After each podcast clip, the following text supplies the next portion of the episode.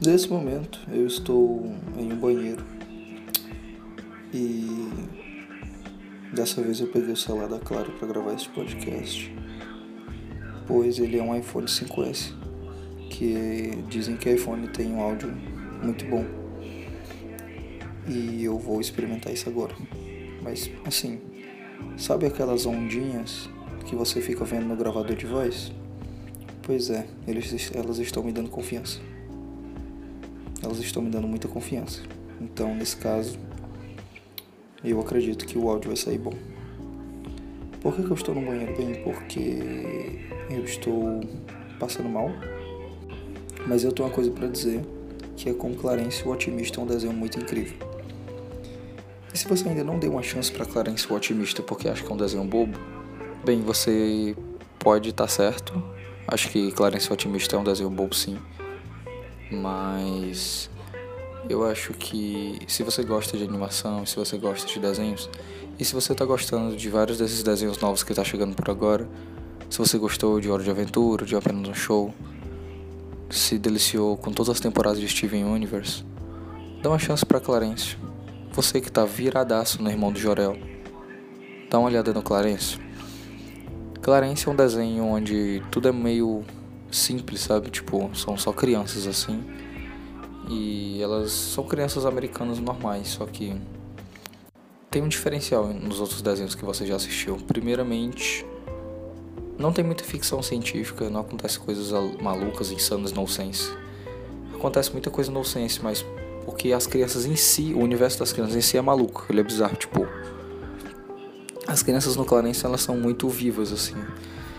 E o Clarence, que é o personagem, ele realmente é um bocozão otimista que, por ele ter uma mente tão aberta para deixar tudo acontecer com ele, os episódios vão tomando rumos muito divertidos. Então, Clarence é um desenho que vale muito a pena assistir.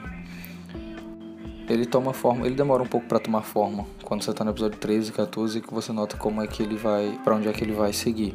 No começo, o piloto não é muito bom, e os primeiros dois episódios ainda tá formando os personagens, mas a partir do décimo terceiro então fica um desenho incrível, os personagens, o universo.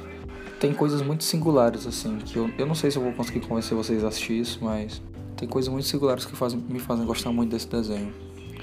Por exemplo, teve uma cena que eles estavam no colégio, a professora tem um encontro. Ela recebe uma mensagem do amiga e ela vai ter um encontro. Mas nesse episódio é quando ela se torna tipo mais que isso. E isso é abordado no próprio episódio pelo Clarence, que tá nesse mesmo restaurante, almoçando com os pais, ou é jantando, acho que é jantando. E ele vê a professora, a paisana, esperando o encontro. E ele se intromete e pergunta, né, tipo, professora Baker, o que você está fazendo aqui? E ela, Clarence, sai daqui, seu filho da puta, brincadeira. E aí ela tá de saco cheio do Clarence, e aí chega o boy dela, que ela tava esperando, e é um velho de 45 anos, assim, meio careca, assim, tudo suado, assim, que a amiga dela arranjou pra ela. E o nome dele é Clarencio também. E aí o Clarencio e o Clarencio ficam amigos. E a professora Baker se esconde no banheiro porque ela não sabe o que fazer. No final das contas, a mãe do Clarencio ajuda ela. E eu só sei que todo mundo janta junto, assim. E quando ela chega nesse restaurante, ela se arruma, ela muda o cabelo. E normalmente todos os dias a gente vê a professora do mesmo jeito, com a mesma roupa. O namorado da mãe do Clarencio, que é o Chadão. A mãe dele, que é uma cabeleireira incrível, muito competente. E outras coisas que eu acho que é muito importante ressaltar que eu a coisa que eu mais odeio é o fato da galera ser pobre. Você não costuma ver gente pobre nos desenhos animados americanos. Assim. Normalmente eles são classe média. Se tiver alguém pobre, ele é meio que o alívio cômico. E se tiver alguém rico, ele é o vilão. Classe média é o normal, o burguês, né? É o comum. E o Clarencio, ele é filho de uma cabeleireira, muito competente, pelo que eu entendi, ela é a dona do, do próprio negócio. E ela namora um cara, e aparentemente ele não trabalha. E esse cara é o Xadão. E ele poderia. Ele aparenta ser um cara que seria um bosta, né? Que tem todas as características de uma pessoa que normalmente é retratado como um cara bosta ou fracassado e tudo mais. Só que na verdade ele é incrível, ele cozinha, ele cuida da casa, ele cuida do menino, ele adora o Clarence, ele adora brincar com ele, ele é um cara gente fina, tranquilo. Tem o Sumo, que ele é pobre mesmo assim. E você nota que ele é muito feliz naquela vida que ele tem, ele é muito feliz, ele ama muito. Acho que é Mary, o nome da mãe do Clarence. E isso é muito massa, cara, porque é muito massa porque ele é aqueles caras que moram tipo numa casa meio trailer e ele raspa a cabeça assim, ele é uma criança careca, meio hardcore assim, meio punk assim, meio do meu western, assim, meu, meu motoqueiro, sabe? Parece que a família é meio motoqueira dele. E ele tem uns 35 irmãos, o pai dele é um cara meio, tipo, casca grossa, só que, tipo, muito legal.